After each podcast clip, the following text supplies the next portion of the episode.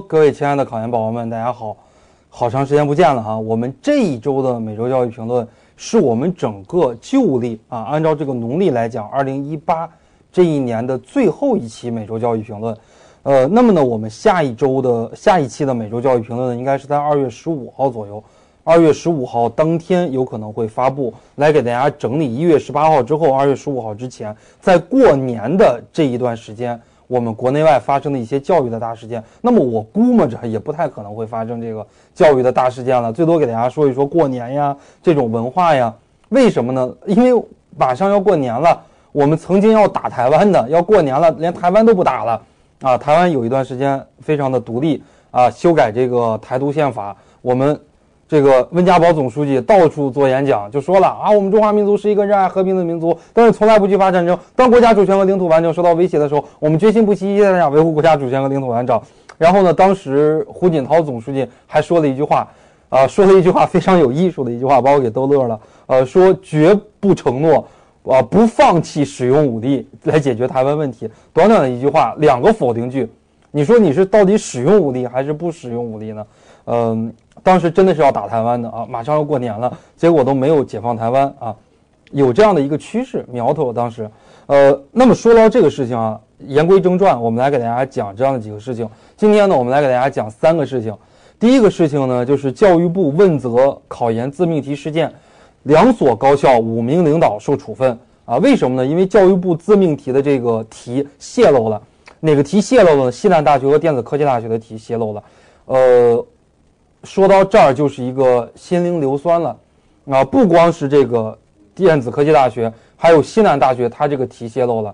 我其实跟大家讲一下啊，就是我们考研而言，基本上每年很多个学校，尤其是自命题的这些学校，它的这个考研的真题都会有不同程度的泄露。啊，因为考研出题的话是很多个老师他们同时出题，然后上传到研究生院，研究生院再有一个老师来进行整合，来进行到底是考 A 卷还是 B 卷。呃，而今年的这个事情呢是特别报道出来了，我觉得这个报道的话，我觉得应该是鼓励的啊，因为每年的话考研，尤其是专业课都有很多很多的泄题，今年如果报道出来了，杀鸡给猴看，里边还有很多我们教育学的非常重要的人物啊，就是西南大学的副校长金玉乐。西南大学的校长张卫国，啊，还有西南大学的副校长叫做崔延强，啊，这几个人呢都是给予，呃，记过处分啊。什么叫记过处分呢？就是在档案里边记个过啊，记说明你以前犯的这个错误了。还有呢，就是电子科技大学的校长曾勇，啊，给予警告处分；副校长胡浩给予行政记过处分。呃，太轻了，只是警告处分。那么通过这个事情呢，就口头警告一下，记个过，无非就是在你档案里边记个过。你该当校长还当校长，该当副校长还当副校长。呃，处分的这几个副校长呢，他们都是主管教学或者主管研究生工作的副校长。对于这个问题，我有这样的几个思考。第一个思考，考研多么重要呀！考研是我们从小到大为止经历的第一场公平的考试。同学们，你们想一想。你们的小学就不公平，初中、高中都不公平，为什么呢？因为教育资源分布不公啊。你们的高考就更不公平了。我是北京人，我考五百多分，我就能上一个二幺幺；我考五百五就能上一个九八五；我考四百多分，我就能上一个二本。那在很多省份，你考五百多分连二本都上不了。高考那么不公平的情况下，我们来到考研，考研那是我们从小到大经历的第一次考试。你说你作为这种王八蛋，你为什么要人为的？把他给搞的呢？把他给搞得这么不公平呢？这是我的第一点思考。这些人是怎么想的？能够出题的人都是大学的教授，都是大学的博导，都是大学的院长。哎，那我的第二点思考呢？为什么泄密的老师不处罚，而处罚的是校长，还有主管这个工作的副校长？这是为什么呢？这个事件，我们大家要不要思考一下？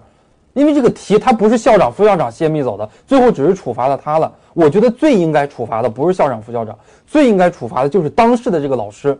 这是一个非常非常严重的学术不端的行为。啊，你为了给这个学生题，你造成了很多个学生就开始不公平了。啊，因为西南大学他们有一个群，这个一个学生拿到这个群之后，他把答案发到群里边了。那有一些同学看了，有些同学复习的不好，他看了，他最后考上了。那么有一些同学复习的好，他没看。最后没考上，多么多么的不公平呀！你说让他再来一年，再来一年，这个损失谁来承担？再来一年，万一还考不上怎么办？万一他今年有实力考上，再来一年没考上怎么办？大家有没有思考过这样的一些问题？我觉得这个老师真的是，哎，真的是没法说。呃，第三个思考，当然了，这个话说的就有点犀利了，大家可能觉得这个话说的有点狠，但是这个话其实按照常理来讲一点都不狠。呃，第三个思考就是为什么不撤掉校长、副校长？这是第三个思考。那么更深一步的思考，这个校长和副校长为什么不死呢？但是这个话说的就非常非常的难听了。我给大家讲一个故事，大家可以在百度上搜一个人，叫做小宝方晴子，保护的保方方世玉的方晴晴天的晴子儿子的子，叫做小宝方晴子。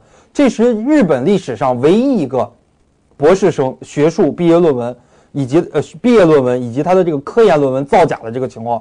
他的一个导师只有三十多岁，还不到四十岁，是日本非常有名的一个专家，立马就自杀了。这种行为，尤其是学术不端行为，老师和学生看来这非常非常可耻的。老师他觉得我能培养出这样的学生，我立马我就自杀了。这种事情在日本经常发生，啊，所以说日本的话，学术造假的这个概率非常非常的低，它的成本很高，而我们中国这个学术造假的成本太低了，啊，这个只是被查出来的都很多，在我们中国没被查出来的就会更多了。这是第三点思考，啊，第四点思考呢，就是我们中国人。有这样的一种能力吧？什么样的一种能力呢？我觉得全世界人都没有这样的能力，这是我们中国人独有的一种能力，就是把坏事变好事的能力。啊，这个事情最后以好事的一个而结尾啊！教育部公平啊！教育部那个要抓这个事情，对吧？教育部重视这个事情，处分了他啊！这个事情得民心。这个本来是个坏事，我们最后以好事而结尾了。就像那年，我就是骂这个官方，我说上海虹桥。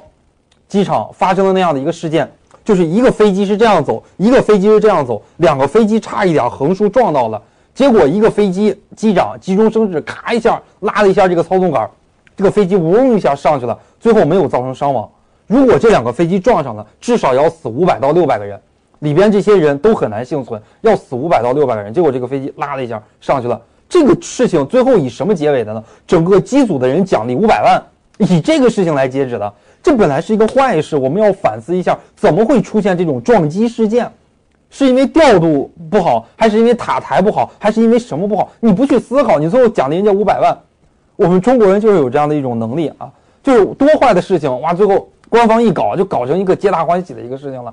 我觉得这个不利于我们民族的反思。第五件事情哈，第五个思考我就更不说了。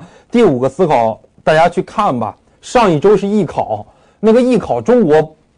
爆出来了多少猛料啊！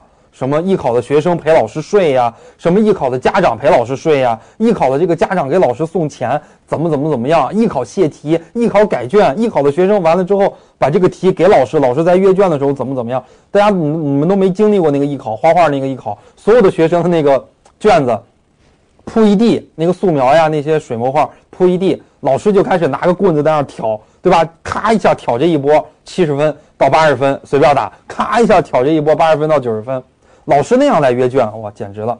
艺考啊，艺考，啊，这是说的一个事情，呃，值得我们反思。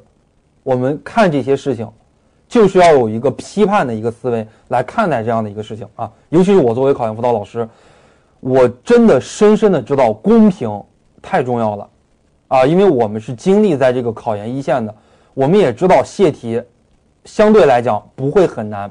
但是呢，我们知道泄了题之后，对于很多学生是多么多么的不公平，啊！我在大学里边上课也好，包括我给星火的老师也好，呃，包括给这些面试的这些老师，包括我们自己的有合作的一些学校研究生院的老师，其实我也经常讲一句话，我说，假设下边坐的是我们的孩子，你还这样不这样的，所以说做教育是要讲良心的啊！这是我在这儿。利用这种，呃，非常开放性的平台，我给大家来讲的。